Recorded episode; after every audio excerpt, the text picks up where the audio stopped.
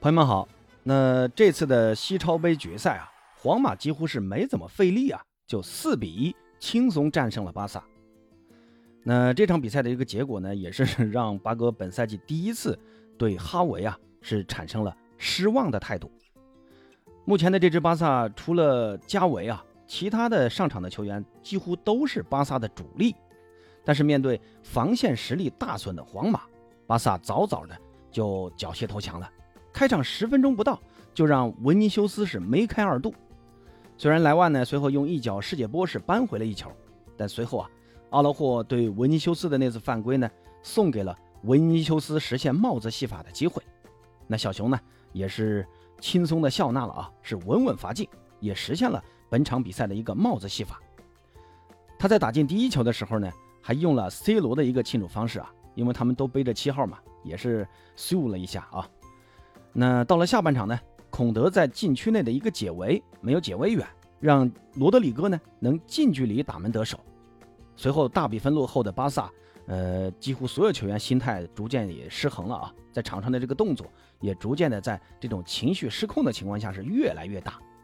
阿拉霍呢先是对维尼修斯呃犯规拿到了第二张黄牌被罚下了，那之后呢还有一次像费尔明有一次脚踩卡马文加。也险些了，引发了两队之间的一次冲突。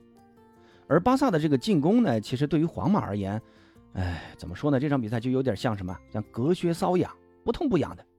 裁判最后也是有点 看不下去了啊！比赛刚到九十分钟，他就把比赛吹停了，一分钟补时都没给啊！足见这场比赛皇马的这种强势和巴萨的相对弱势啊！哎呀，那今天这期节目呢，咱们不管怎么样，还是要来聊一聊这场西超杯的一个决赛啊。比赛过程我就不说了啊，我只能说一下这场比赛八哥的一个个人感受啊。先来说一说球员，这场比赛表现最让我感到恼火的就是巴萨的孔德。孔德呢，你作为一名中卫啊，在这种强强对话中的表现，他一直就不稳定。上赛季呢，他是打的右边位，踢的还可以，但这个赛季他非要打中卫，结果呢？打中卫，他的能力又不够。首先，他的身高不够啊，防高攻球啊，包括巴萨在前场的这种角球进攻啊，他也做不了高点去抢这个头球。其次呢，他只能去打这种上抢中卫，拖后中卫他打不了。一旦呢他被对手突破，他的这个回追的这个速度又不够快，而且呢，孔德的这个防守动作很容易被这种小个前锋欺骗，早早的就容易把这种重心交出去。你看这场比赛。第一个丢球和第四个丢球，都是跟孔德有直接的关系。那第一个丢球呢，他不去贴维尼修斯，而是选择想卡球的这个传球路线。当时他是想伸腿拦截的，结果他的腿又不长，让贝林厄姆的那记直塞给穿透了，让维尼修斯最后拿下了那个单刀。而第四个丢球呢，他作为门将身前的最后一名防守球员，在解围的时候，你作为一名中卫啊，你必须要考虑到把危险赶紧解除掉。你不能太大意、太随意的处理。他当时的动作给我的感觉就是显得不够冷静。可能啊，当时孔德可能觉得情况紧急，先来一脚再说。那孔德的这种解围啊，你就让我看到了咱们国足后卫的那种解围。你看前天呃国足打塔吉克斯坦的那场比赛，王上元的那个解围，管你身前有没有人逼抢，直接先一脚踢出去再说，然后球权呢就很轻易的就交给了对手。那对手就可以组织第二次进攻。那孔德的这个解围其实就跟王上元的解围是一模一样的，不够冷静。那这种不够冷静到底不冷静在哪儿呢？首先啊，他当时他的身边其实并没有皇马球员对他进行逼抢。孔德要是足够冷静的话，完全可以先把这个球啊先卸下来。卸的这个过程呢，他是有足够的时间去观察队友的位置的。那接下来你再来判断这个球是该大脚。踢出去，还是说，呃，传给身边的队友，而不是说像这样着急忙慌的跟国足解围一样，哎，先来一脚再说，管你呃是在己方还是在传给了对方。结果呢，孔德这一脚呢，他也没踢正位置，给踢给了罗德里戈，然后罗德里戈就直接就笑纳了。那这个动作啊，说实话，真不是一个豪门的主力中卫该有的水平啊。马奎尔都比孔德在禁区里面那个要冷静啊，对不对？那孔德为什么这场比赛能打中卫啊？一个呢是因为阿劳霍他要去右路防守维尼修斯，二呢巴萨也确实没人可用了啊。因为伊尼戈马利内斯他这个之前打了一场伤又复发了，也不叫复发啊，是另外一条腿也受伤了。所以这场比赛呢，也只有孔德跟克里斯滕森能打中卫了。那说，既然说到阿拉霍啊，这场比赛阿拉霍的两张黄牌其实没得洗啊，确实他犯规了，尤其是第二张。哈维在赛后呢还说这个动作裁判不该给点球。但说实话，我反复的看了一下，这个确实是禁区内的一个犯规啊，手上呢确实有动作，给点球一点毛病没有。但是呢，阿劳霍不该被批评。文尼修斯在这场比赛其实呢。呃，应该是被安切洛蒂特地交代过的。他的这个活动范围啊，大部分时间都是在禁区内部的这个位置。这个呢，也可以从他的这个全场比赛的活动热图可以看出来。而之前的国家德比，阿劳霍防守维尼修斯非常成功的原因，就是在于维尼修斯总是喜欢从左边路，他要么下底，要么内切，喜欢往禁区走。那这个往禁区走的这个过程呢，就给了阿劳霍防守的时间和空间。阿劳霍本身，他这他这个身体又高大又强壮，对抗能力强，速度也不慢，所以呢，防维尼修斯不管是贴身还是说是卡位，再加上阿劳霍本身又有很好的这种预判能力，所以呢，小熊之前的几场国家德比呢是被阿拉霍看得很死，但是这场比赛，呃，小熊的这个位置，他本身就靠近禁区，拿球的位置就几乎就在禁区边上，这个位置啊，更多的那个对位防守，或者说这个这一块区域的防守的责任人应该是。孔德是孔德的防区，那小熊在这个位置拿球的时候呢，阿劳霍其实已经是落后他几个身位了。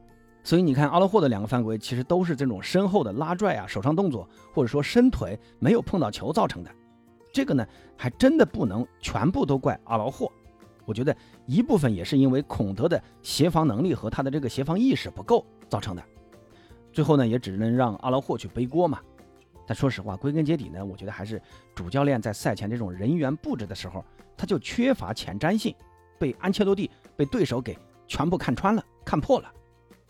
那既然说到教练啊，咱们再来看一看哈维和安切洛蒂的一个差距吧。你看，在人员安排方面，哈维的这个排兵布阵啊，完全就在安切洛蒂的算计中。刚才温尼修斯的这个站位就是个例子。另外呢，就是安胖是算准了哈维的球队想通过四中场来加强这个。中场的传控能力来避免皇马的反击，那安切洛蒂的对策就是让前场的三人组积极的回撤到中场。你不是想建立人数优势吗？那我在前场的人数撤到中场来，我比你还多呢。所以说，通过这种高位逼抢来压扁巴萨的这个阵型，让巴萨的防线前压，那这样呢就会给自己的反击啊留下足够的空间。毕竟自己有两名速度非常快的前锋嘛。而哈维失败的地方就在于，在战术安排上，其实呢并没有错，但是在战术纪律上，哈维没有做到统一。你看第二个丢球，其实就是这方面的例子啊。当时卡瓦哈尔在后场，呃打长传的时候，克里斯滕森呢，他其实是有一个造越位的一个反跑的动作的，但是呢远端的阿劳霍显然是没有意识到啊，他给拖到了最后，最后呢这样让罗德里戈反越位成功，然后助攻小熊打进了皇马的第二球。其实，如果说当时开场丢一个球啊，没有这么快丢第二个球的话，我觉得巴萨还是有有的打的啊。但是呢，这个造越位失败啊，让维尼修斯打进了第二粒进球，一下子就把巴萨的这个信心给打垮了。而这个造越位失败啊，我就认为应该更多的是教练在平时的这种防守训练中没有特意的去强调去训练，所以呢，你看在比赛中就现了原形了。整个上半场，呃，哈维就是想打高位。阵型压的也非常靠上，他的用意嘛就是想加强进攻，但是呢，代价就是牺牲了防守。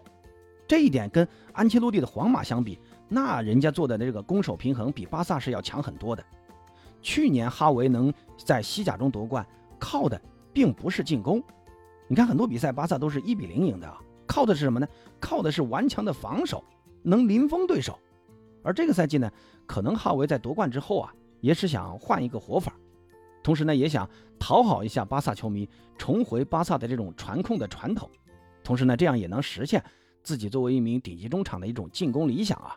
所以呢，这个赛季啊，哈维在进攻上是做了很多的尝试，包括传中啊，包括一脚直塞打身后啊。